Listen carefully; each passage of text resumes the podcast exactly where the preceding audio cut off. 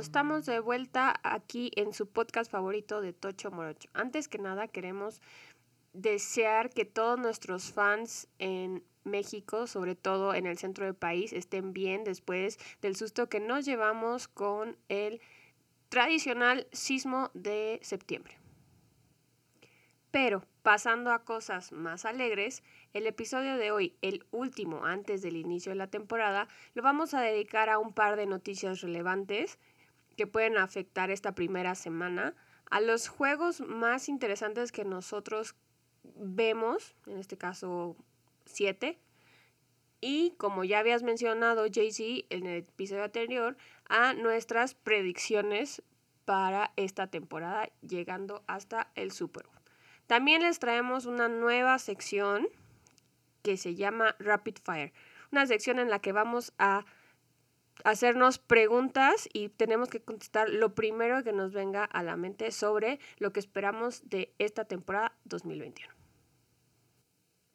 Y bueno, empezando con las noticias relevantes para esta semana, hay algunas malas noticias, en especial para los Vaqueros de Dallas en este juego que inaugura la temporada el jueves, ya que su guard derecho y probablemente su liniero ofensivo más talentoso no estará disponible para el partido debido a que dio positivo por COVID.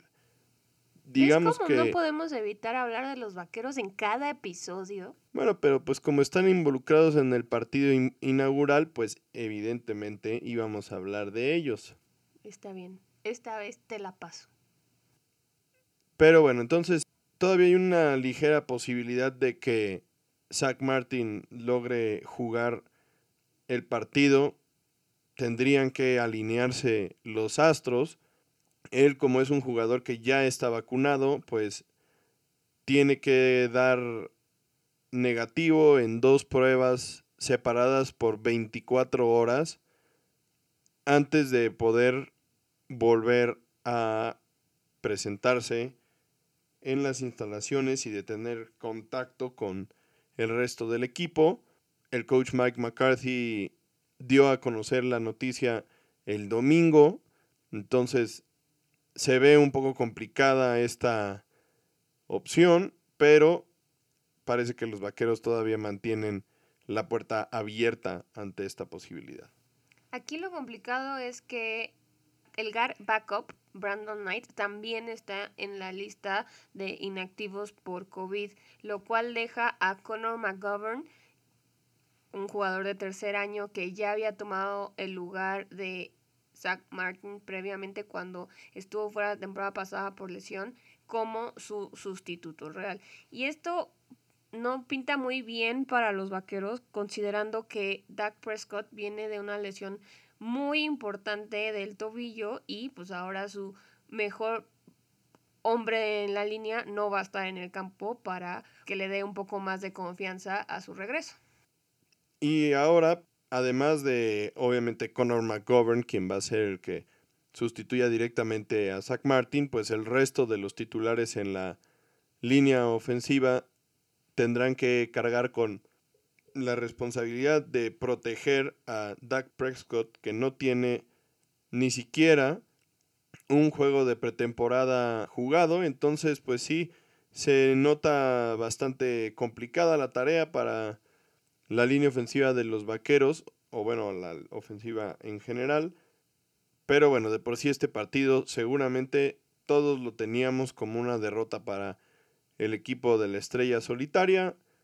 Y esperemos para la siguiente semana Zach Martin pueda estar disponible para el equipo. La segunda noticia de la que queremos hablar hoy es respecto a los Texans. El día lunes se dio a conocer la noticia que Deshaun Watson seguirá en el roster, pero no jugará. A sus 32 años, el coreback veterano Taro Taylor ha sido titular en 47 juegos en los 11 años de su carrera y él será el que lleve la batuta de este equipo esta temporada. El único otro coreback que tienen los Texans en el roster es el rookie Davis Mills. lo que nos hace pensar que Taylor llegó para quedarse. Recordemos que Tyrod Taylor es un jugador que ha pasado por varios equipos y que en varios de estos equipos ha sido titular. Fue el coreback que dio paso a Baker Mayfield en Cleveland y también a Justin Herbert en los Chargers. Y bueno, también tuvo su paso por los Bills de Buffalo, donde también fue titular. Entonces es un coreback que tiene bastante habilidad, conocimiento de la liga, que ha tenido sus oportunidades, pero no las ha podido aprovechar. Una historia un poco similar a lo que ha sucedido con Ryan Fitzpatrick, un coreback que ha ido brincando de equipo en equipo con oportunidades para ser titular, pero que no del todo aprovecha. Entonces puede ser que esta finalmente sea la oportunidad que esperaba y en caso de que tenga buenos resultados, pues igual y hasta podría ser considerado por la front office de los Tejanos para quedarse como su coreback del futuro.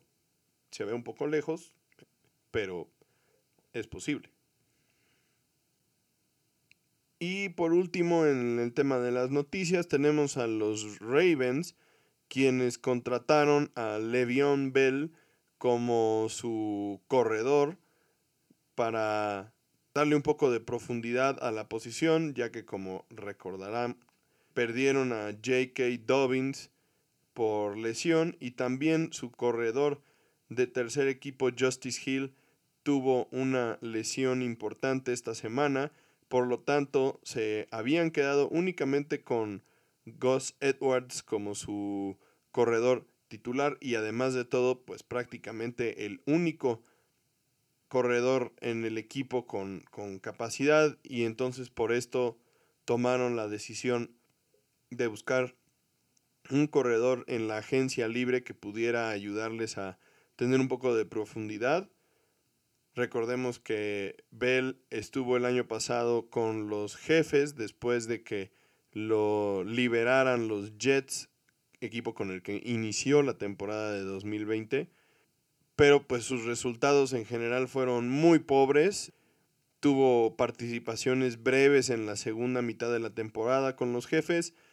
Y en los playoffs la verdad es que en lugar de que su rol fuera creciendo, a pesar de que Clyde Edwards Seller tuvo una lesión y que realmente podría haber sido protagonista Bell al final de la temporada. El resultado fue que en el Super Bowl ni siquiera jugó una sola jugada, entonces pues bastante triste la situación de, de Bell. Esperemos que con los Ravens pueda revivir un poco su carrera y que dé algo de, de, resultados. Honestamente el rol en sí no se ve muy claro, pero pues alguna oportunidad tendrá seguramente. No, y además me parece que cae en el lugar ideal para él, un equipo que es, hemos discutido varias veces, está muy enfocado en el juego por tierra, entonces va a tener muchas oportunidades de ser protagonista considerando que las principales opciones y targets para Lamar Jackson, pues como bien dices, están fuera en este momento de la temporada. Entonces, no sabemos cómo le pueda ir, pero si había un lugar ideal para él, me parece que los Ravens será ese lugar. Bueno, y pasando a los previews de los juegos importantes de la semana 1, empezaremos obviamente con el primer juego de la temporada, el partido inaugural que enfrenta a los Vaqueros contra los Bucaneros. A ver, cuéntanos, ¿qué nos puedes decir de este gran partido? Primero que no va a ser un super partido si eres fan de los Vaqueros. Y seguramente tampoco los Bucaneros porque puede que sea un partido bastante aburrido. Lo que sí veremos es a los Bucaneros revelar el banner de campeones de Super Bowl y presentar por segunda ocasión, porque ya los vimos ganar en su estadio, el trofeo Vince Lombardi ante sus fans. Por otro lado, del otro lado del campo, va a ser la primera prueba para Dak Prescott. Y decimos que es la primera prueba para Dak Prescott porque, como ya bien comentaste, no tuvo ninguna repetición en la pretemporada, cosa que nos parece complicado y no muy bueno porque tenía prácticamente un año de no pisar los campos, necesitaba recuperar la confianza, necesitaba ponerse en las situaciones en las que se lastimó y que eso puede afectar mucho su rendimiento, tanto físico como mental. Entonces, se ve complicado que pueda dar su mejor desempeño. No digo que vaya a jugar mal, pero no va a poder estar al 100 por muchos factores. Sí, también, por otro lado, viendo desde el punto de vista eh, defensivo, la verdad, recordemos que los Vaqueros la temporada pasada tuvieron un desempeño en ese lado del balón bastante pobre, eh, con jugadores poco comprometidos, con el staff de cocheo, que derivó en finalmente el cambio de coordinador defensivo que llevaron a cabo esta temporada. Y también para la defensiva de los Vaqueros, pues es realmente la primera prueba porque no jugaron tampoco juntos en la pretemporada en ninguno de los partidos y eso deja también esa sorpresa, esa muy alta expectativa de ver si realmente pueden mejorar o no. Y por otro lado, pues conocemos perfectamente quiénes son los, los Bucaneros. ¿no? Tom Brady, un excelente jugador que ya no te sorprende con su capacidad física, sino con su capacidad mental. Tienen muchísimas eh, armas, incluyendo a Mike Evans, a Chris Godwin, Antonio Brown, tienen a Ronald Jones, tienen a Leonard Fournette y una línea ofensiva bastante sólida. Y entonces realmente es un reto muy importante para la defensiva de, de los vaqueros que se ve difícil de superar de, de forma inicial. Y si recordamos un poquito el Super Bowl, realmente la estrella de ese partido pues fue la defensiva con Devin White, con Ndamu Kongsu, Levanta David y recordemos que los Bucaneros son el primer equipo en muchísimos, muchísimos años en regresar a sus 22 titulares de una temporada a la otra. Entonces esto obviamente complica mucho las cosas para los vaqueros, porque normalmente los equipos pierden jugadores de una temporada a la otra, ellos no lo hicieron y entonces sí es un reto muy complicado. Cabe mencionar que, que hayan regresado a sus 22 titulares tampoco les garantiza que vayan a repetir como campeones del Super Bowl. La ocasión anterior, el equipo que trajo de vuelta a sus 22 jugadores titulares ni siquiera llegó a playoffs porque fue plagado por una gran cantidad de lesiones. Entonces, esperemos que no sea algo que se vuelva la maldición de los 22 titulares, pero tampoco nos garantiza que se pueda repetir lo que vimos la temporada pasada. Continuando con el siguiente partido que consideramos importante, pues este realmente es más bien como fans de Joe Burrow y es el juego entre los vikingos y los Bengals en el que pues claramente el atractivo en este caso es ver de nueva cuenta a Joe Burrow en el campo. Los vikingos seguramente van a ganar este juego de forma fácil, pero nada está fuera del rango de las posibilidades, aunque honestamente pues los Bengals por lo demostrado hasta el momento se ve que batallarán durante la temporada y pues será muy interesante ver realmente dónde está Burrow en este momento. Ha habido reportes de que pues está un poco dubitativo en los entrenamientos y, y no se siente extremadamente cómodo todavía con esa rodilla. Entonces, pues sí va a ser interesante ver qué tal se acopla en el campo. Y también otra de las historias importantes con los Bengals es si Jamar Chase, su novato estrella y quien fuera compañero de Burrow en la universidad, logra dar un salto de calidad y dejar atrás sus problemas que tuvo durante la pretemporada, donde batalló muchísimo para acostumbrarse al ritmo y a la velocidad de la NFL. Por otro lado, va a ser una prueba tal cual de fuego para Burrow porque los vikingos tienen una defensiva reforzada. Entonces vamos a ver qué tanto pudieron mejorar en eso que les criticamos muchísimo la temporada pasada en su protección al coreback. Obviamente no queremos ver una repetición de lo que pasó con Burrow, pero pues sí va a ser algo difícil este juego, sobre todo considerando que Burrow pues, no tuvo repeticiones durante la pretemporada, al igual que Dak Prescott. Otro de los juegos interesantes de esta primera semana de la temporada es el juego entre los Steelers y los Bills. Va a ser interesante ver qué pueden hacer los Steelers con su cambio en filosofía ofensiva contra un equipo que verdaderamente es contendiente al Super Bowl. Un equipo que la temporada pasada, por lo menos en la segunda mitad, dio un brinco exorbitante de la mano de su coreback y del resto de la ofensiva. Sí, en este sentido, pues los Steelers son un equipo que debe de buscar quitarle protagonismo a Big Ben y reforzar su juego por tierra y eso está en manos de Najee Harris, quien esperamos tenga un gran inicio de temporada, porque así también lo ha demostrado durante estas semanas de pretemporada. Entonces será muy interesante ver qué resultados da este nuevo enfoque a la ofensiva contra un equipo que realmente es competitivo, como ya mencionas, en los Bills de Buffalo. Por otro lado, ellos, los Bills, son ampliamente favoritos en este partido. Se espera mucho de la defensiva de los Steelers también, pero recordemos que hasta este momento no cuentan todavía con TJ Watt, quien está en una disputa por un contrato con los Steelers. Se espera que logren consolidar el tema en estos últimos días y que TJ Watt esté listo para jugar el juego inaugural de la temporada, pero hasta este momento no hay humo blanco para usar el término papal.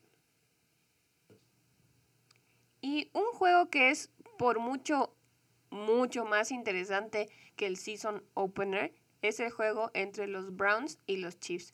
Un juego donde se va a disputar la revancha después de que los Chiefs eliminaron a los Browns el año pasado.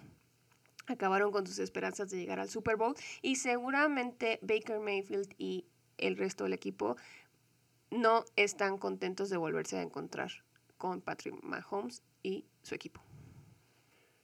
Aquí uno de los eh, enfrentamientos o matchups interesantes es justamente la defensiva de los Browns contra la renovada línea ofensiva de los jefes, quienes van a tener que utilizar cinco nuevos titulares en la línea ofensiva con respecto a su último partido que fue el Super Bowl. Este es un cambio histórico, nunca antes esto había sucedido.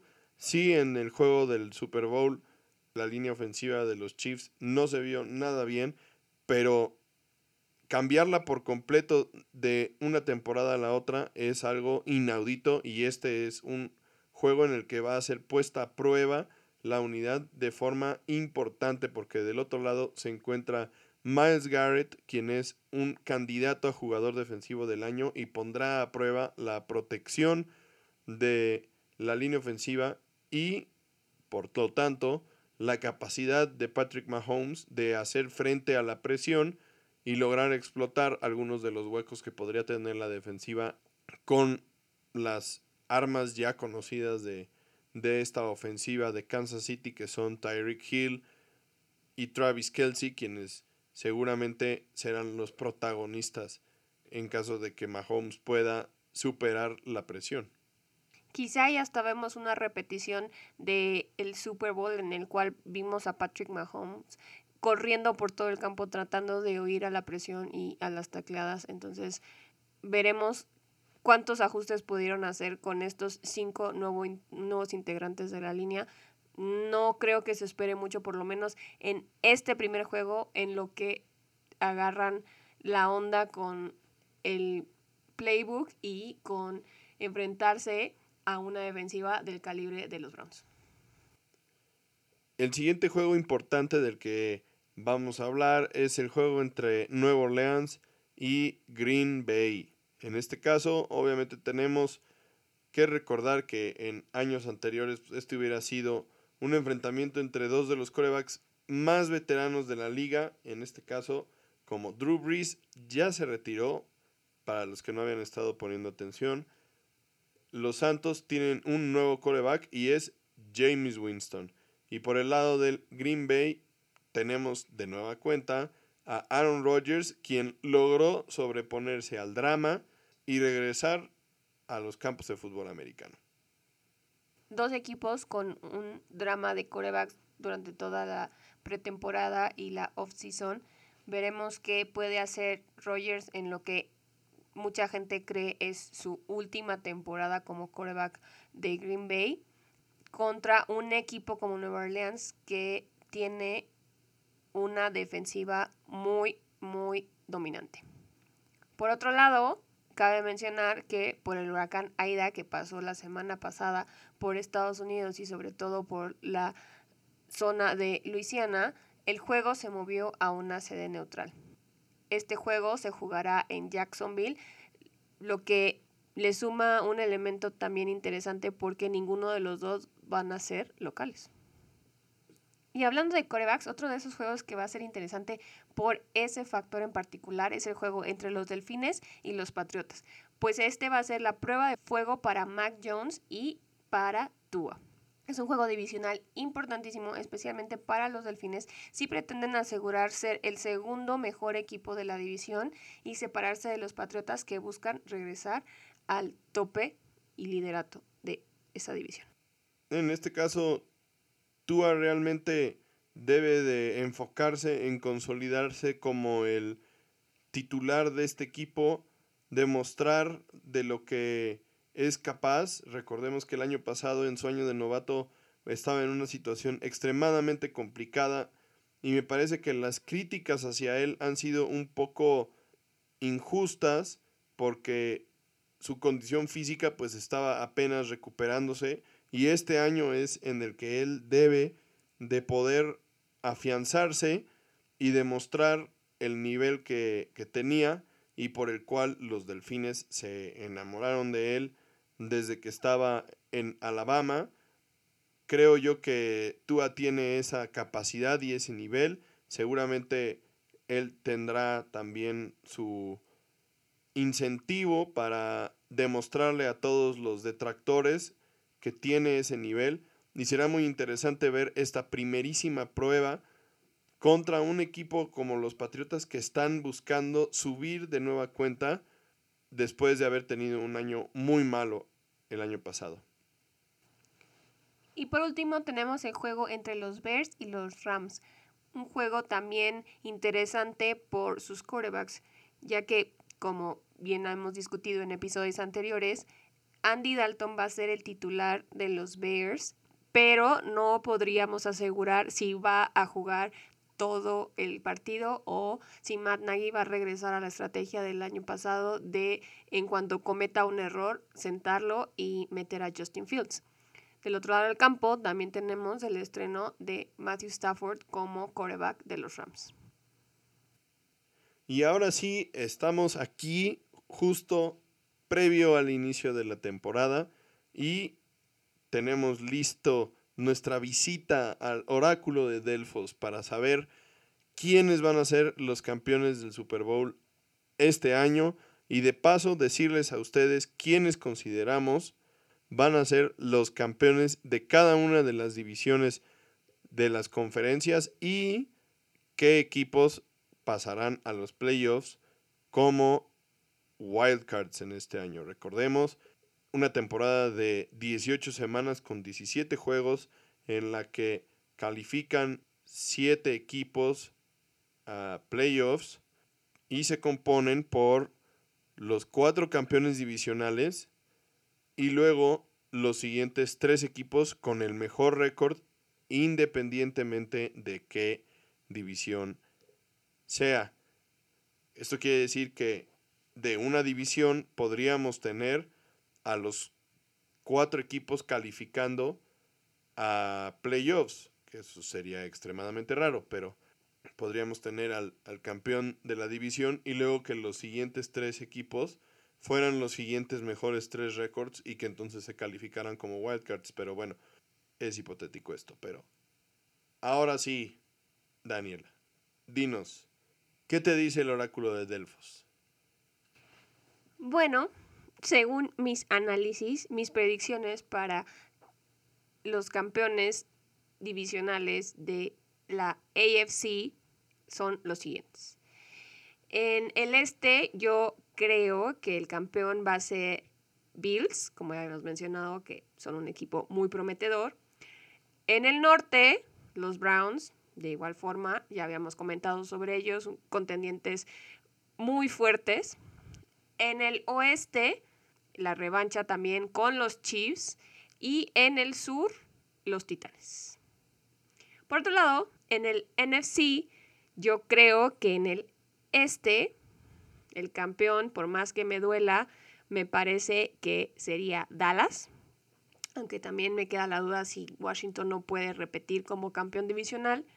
En el norte, los Packers, aunque va a ser una pelea mucho más complicada para Aaron Rodgers y su equipo este año, con los Bears y los vikingos pisándole los talones. En el oeste, también, por más que me duela, los Rams me parece que van a ser los campeones. Y en el sur le doy otra oportunidad a Tom Brady y los veo como campeones divisionales. Regresando a la conferencia americana, mis tres wildcards son en orden descendiente los Ravens, los Chargers y todavía tengo una ligera duda entre si los Jaguars y los Colts, pero creo que estoy un poco más convencida por los Colts. Aunque Carson Wentz todavía me hace dudar un poco. En la nacional, mis tres wildcards en orden descendiente serían los Saints, los Seahawks y los 49ers. Tal vez ahí me dejo llevar por mi afición por los Seahawks, pero creo que pueden darlo todo para desbancar a los 49ers como segundo lugar de su división. Y por mi parte, tenemos en la conferencia americana, la división este, a Buffalo, igual que Daniela. En la división norte tengo a Baltimore, a diferencia de Daniela que tiene a Cleveland. En el oeste, Kansas City, que pues me parece que es el pick más obvio. En el sur, a Tennessee, igual que Daniela, teniendo solo como diferencias en los campeones divisionales a los Ravens contra los Browns por parte de Daniela. En el caso de los wildcards de la conferencia americana, tenemos que desde mi punto de vista y de acuerdo a lo que yo considero, serán los Browns como el quinto lugar, los Chargers como el sexto lugar e Indianapolis como el séptimo y último calificado a la postemporada por parte de la conferencia americana. Pasando a la conferencia nacional, al igual que Daniela, tengo yo a Dallas ganando la división este, a Green Bay ganando la división norte. Y yo aquí difiero con ella porque la verdad es que creo que Green Bay se la va a llevar fácilmente, pero creo que sí será Green Bay. En el oeste tenemos un caso de un equipo que el año pasado fue el peor y este año considero yo va a ser el campeón divisional. San Francisco para mí se lleva la división oeste de la nacional. Y por último, en la división sur de la nacional tenemos a Tampa Bay, también uno de los picks más obvios, ganando la división.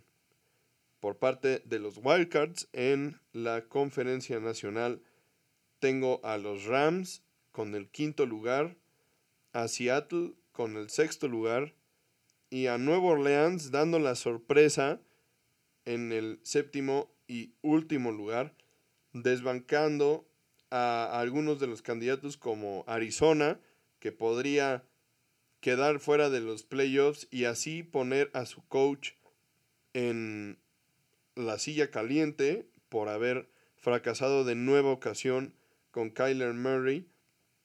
También desbancarían a Washington, quienes habrían ganado la división el año pasado y quedarían fuera este año. Entonces, pues así quedarían los playoffs. Tampa Bay, Green Bay, San Francisco y Dallas como campeones divisionales y los Rams, los Seahawks y los Saints como los Wildcards de la Conferencia Nacional. Por mi parte, en la Conferencia Nacional yo veo el juego de campeonato entre Tampa Bay y los Rams, saliendo victorioso Tampa Bay. Y del otro lado de la llave veo el juego de campeonato entre los Chiefs y Buffalo, donde el Buffalo se lleva la victoria. Por lo tanto, mi juego de Super Bowl enfrentaría a Tom Brady y los Buccaneers contra Josh Allen y Buffalo. Y en mi opinión, Buffalo gana el partido. Este sería uno de los grandísimas historias de la NFL, ya que Buffalo, recordemos, es un equipo con una historia tremendísima en los noventas, un equipo que jugó cuatro Super Bowls consecutivos, el único equipo en haber ido a cuatro Super Bowls consecutivos y también el único equipo en haberlos perdido todos. Entonces, este sería, de acuerdo a Daniela, la primera vez que los Bills de Buffalo fueran campeones de un Super Bowl. Sería increíble, la verdad. La gente de Buffalo se lo merece. Gran afición. Por mi parte, el juego de campeonato de la Conferencia Nacional sería entre Green Bay y los Rams, quienes vendrían de ser la quinta siembra en los playoffs como comodín y del lado de la conferencia americana, perdón, tendríamos, igual que Daniela, un juego entre Kansas City y los Bills de Buffalo. Y de estos juegos yo considero que los Rams como visitante contra Green Bay se llevarían el partido para enfrentar a Kansas City en el Super Bowl dándose por primera vez en la historia de la NFL dos ocasiones que un equipo local del Super Bowl juega en casa. Sí, señores. Los Rams contra los Chiefs, el Super Bowl, pero en este caso los Rams pierden el partido. Y Kansas City se vuelve a coronar campeón de la NFL y recuperan el trofeo Vince Lombardi y le dan a Patrick Mahomes el inicio de la dinastía que tanto espera. Digo, cada quien tiene sus opiniones y sus predicciones, pero si ya llegamos al punto en que un segundo equipo va a ser local en el Super Bowl, en este caso en tus predicciones, los Rams, la verdad es que creo que las cosas se le complicarían muchísimo a Patrick Mahomes, especialmente en estrenando estadio con fans por primera vez desde que se inauguró la temporada pasada el Super Bowl en el estadio más caro en la historia del deporte en el mundo. Yo creo que le pesaría muchísimo no ser local y que los Rams de verdad estén jugando en su estadio sería un juego muy, muy interesante ese que, eh, el que proyectas. Entonces esperemos a ver qué pasa durante estas 18 semanas de temporada. Y bueno, de acuerdo a algunos de los expertos de la NFL que pueden leer en la página de nfl.com, los Chiefs son el favorito a ganar el Super Bowl con 11 votos seguidos de los 49 de San Francisco con 5 votos Los Bills, los Rams y Tampa Bay son el tercer lugar con tres votos. Los Packers el cuarto lugar con dos votos. Y de forma increíble, los Browns y los Raiders tienen un, un voto para campeón de Super Bowl. La verdad es que no impresionante. Estamos tan perdidos. Tú por lo menos tienes coincides con los expertos que los Chiefs van a ser los campeones de este año.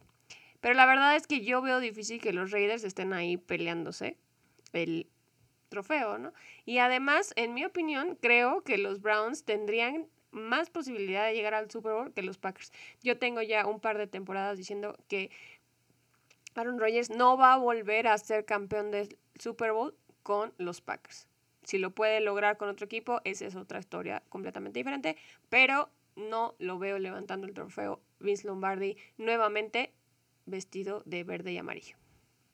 Y varios de estos expertos ponen en su juego de Super Bowl a los jefes ganándole a los Packers. De hecho, es una de las iteraciones más populares por encima de los jefes contra Tampa Bay. Entonces, muchos de estos expertos consideran que Green Bay va a tener una gran temporada que puede terminar en el Super Bowl, pero no con el campeonato. Entonces, será muy interesante ver si efectivamente Green Bay tiene por lo menos lo necesario para llegar al gran juego. Por otro lado, si Green Bay realmente tiene una temporada así y termina en el Super Bowl, por lo visto de Jordan Love en la pretemporada, podría ser suficiente para que realmente consideraran pues ofrecerle a Aaron Rodgers lo que tanto quiere, que no es dinero, sino control y poder de decisión en términos de roster, ¿no? Y entonces puede ser que si la temporada es tan exitosa, consideren quedarse a Rodgers. Y bueno, para terminar vamos a estrenar nuestra nueva sección, como les habíamos comentado al inicio del episodio, la cual vamos a llamar Rapid Fire. ¿Qué vamos a hacer? Tomamos 24 preguntas que se publicaron en la página de la NFL sobre la temporada 2021, cosas que se deberían de resolver, cosas que todavía quedan en duda. Y entonces vamos a tomar 12 y 12. Yo le voy a preguntar a Jaycee 12 preguntas. Él me va a preguntar 12 adicionales y tenemos que contestar lo más rápido posible. No se vale pensar, es lo que la intuición diga y tampoco se vale extenderse en las explicaciones. Venga, estamos listos. Perfecto, empezamos. Con las reglas tan diferentes para jugadores vacunados y no vacunados, ¿el debate de la vacuna causará problemas en los vestidores? Sí, definitivamente sí. Solamente Tampa Bay y Atlanta tienen el 100% de sus jugadores vacunados y ya vimos lo que pasó con Zach Martin esta semana. ¿Los Santos encontraron al sucesor de Drew Brees en Jameis Winston? No creo. Tua Tonga Bailoa jugará lo suficientemente bien para terminar con las preguntas de si Miami buscará otro quarterback en el draft del próximo año. Sí, jugará lo suficientemente bien. Ya mencioné en la cuando hablamos de este partido que creo que lo puede lograr. ¿Qué tan rápido dará resultados en Jacksonville la era de Urban Meyer y Trevor Lawrence? Esta es una pregunta bien difícil. Yo creo que le va a tomar por lo menos para el año 3 debemos de estar viendo resultados. ¿Cómo se verá la ofensa de los Patriots con Mac Jones y Cam Newton tendrá la oportunidad de ser titular en algún equipo? Me parece que la ofensiva de los Patriotas con Mac Jones se va a ver parecido a como se vieron cuando Brady era un jugador joven, con un peso muy importante en la carrera y tomando decisiones muy rápidas, evitando cometer errores. Eso por el lado de la ofensiva. De parte de Cam Newton, ser titular en algún otro equipo lo veo complicado. ¿Trey Lance le quitará el lugar a Jimmy Garoppolo en San Francisco? En algún momento de la temporada creo que sí. Finalmente, Justin Fields es el sucesor que tanto buscaban los Bears de Sid Lockman o Jim McMahon. Me parece que sí. Los Bears nunca han tenido realmente un excelente coreback en, en la liga. Y me parece que estamos a punto de ver a su primer superestrella en esa posición. ¿Y Zach Wilson es el sucesor de Joe Namath? Esa es una pregunta muy interesante y la verdad es que no lo sé.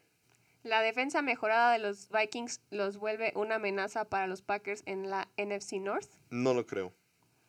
¿Sam Darnold resucitará su carrera en Carolina? Creo que sí. ¿Qué tanto se verá afectada la movilidad de Carson Wentz por la cirugía que tuvo en el pie? Creo que no tanto por la cirugía, pero sí veremos un Carson Wentz menos aventado, más conservador. Y por último, Baker Mayfield dará un brinco al estilo Josh Allen en porcentaje de pases completos esta temporada. Yo creo que estamos a punto de ver a Baker Mayfield convertirse en una de las estrellas de la liga. Tiene una tremenda personalidad y me, y me parece que le falta dar ese paso al frente en su forma de juego en el campo para realmente convertirse en un jugador del calibre de Josh Allen y me parece que lo va a dar. Ahora pasaremos a las preguntas que le haremos a Daniela. Y empezamos por Matthew Stafford. ¿Es la pieza clave para los Rams? Sí, va a hacer cosas que Jared Goff nunca pudo hacer con ellos. ¿Qué hará Justin Herbert después de ganar el Offensive Rookie of the Year el año pasado? Yo creo que va a tener una super temporada otra vez. ¿Qué hará Ben Roethlisberger para su temporada de despedida y será esta su última temporada? Yo creo que sí es última temporada. Para mí se debió de haber retirado. Ya está en tiempo prestado. Y la verdad es que no lo veo tener un muy buen desempeño esta temporada. ¿La pasión de Dan Campbell y la presencia de Jared Goff mejorará el futuro de Detroit? Mm, no, no le tengo nada de confianza a Jared Goff. ¿El campeón de la NFC East terminará arriba de 500, o sea, con récord ganador? Esperaría que no para poder seguirme burlando de esa división. Pero me parece que Dallas y Washington esta vez sí están muy por encima de los otros dos equipos de su división. ¿El cuerpo de receptores mejorado de los Giants le dará una buena temporada a Daniel Jones? No. ¿El borrón y cuenta nueva en Filadelfia funcionará? No. Es muy pronto para ver resultados, como bien mencionas, con Urban Meyer y Trevor Lawrence. Después de una agencia libre muy movida, ¿los Pats conseguirán de regreso su lugar en la cima de la AFC East? No lo creo. Se le está complicando las cosas. ¿Qué harán las defensivas contra Derrick Henry ahora que también tienen que considerar a Julio Jones? Llorar. Esa es una gran respuesta. ¿Puede JJ Watt ayudar a los Cardenales de Arizona a mantener el paso en el pass rush happy de la NFC West? No, ya está muy grande para tener un impacto más allá de el apoyo en los y liderato en los vestidores. Esa es una fire take, definitivamente. ¿Incrementará la presión sobre John Gruden y Mike Mayock si los Raiders no llegan a playoffs? Definitivamente sí. Esta está buena. ¿Dónde jugará Aaron Rodgers la siguiente temporada? Madden en su casa. No, no es cierto.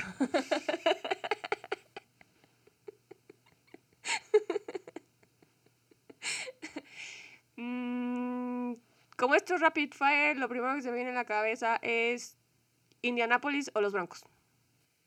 Pues sí, cualquiera de esas dos opciones podrían ser interesantes para Aaron Rodgers, pero yo creo que sería Green Bay la verdad. Y con esto terminamos nuestra primer iteración de Rapid Fire en la historia de este podcast de Tocho Morocho. Y por otro lado, pues también es el final de este episodio. El último, como dice Daniela, antes de tener juegos de temporada regular de la temporada 2021, para los cuales les vamos a traer como siempre las reseñas y lo que esperamos de la siguiente semana. A partir de la próxima semana estaremos con ustedes teniendo los recaps de la semana anterior y en alguno que otro episodio también tendremos información sobre el fútbol americano colegial que como ya habíamos comentado la semana pasada tuvo su inicio este fin de semana que terminó un excelente fin de semana de fútbol americano colegial que esperemos hayan disfrutado mucho. Y por otro lado, pues ya estamos a la vuelta de la esquina. Vamos a ver fútbol americano de la NFL este jueves y vamos a ver a los Vaqueros de Dallas. Sí, señores, estamos aquí. Esperemos les haya gustado esta nueva sección de Rapid Fire. Les prometemos hacer un esfuerzo por traérselas un poco más seguido. No cada episodio, pero sí con preguntas muy interesantes que podamos utilizar para esta sección. Les dejaremos estas preguntas en nuestra página de Facebook de Tocho Morocho por si ustedes también quieren comentar al respecto de todas o de alguna. Recuerden que también están disponibles en la página de nfl.com. De ahí las sacamos. Gracias por escucharnos. No olviden compartir. Gracias a todos los que nos escuchan fuera de México y a los que están en México. Esperemos hayan comido su panecito para el susto después del temblor y que esto no se repita pronto. Nos vemos aquí la próxima semana con el análisis de los mejores juegos de la primera semana de la temporada de la NFL 2021. Bye.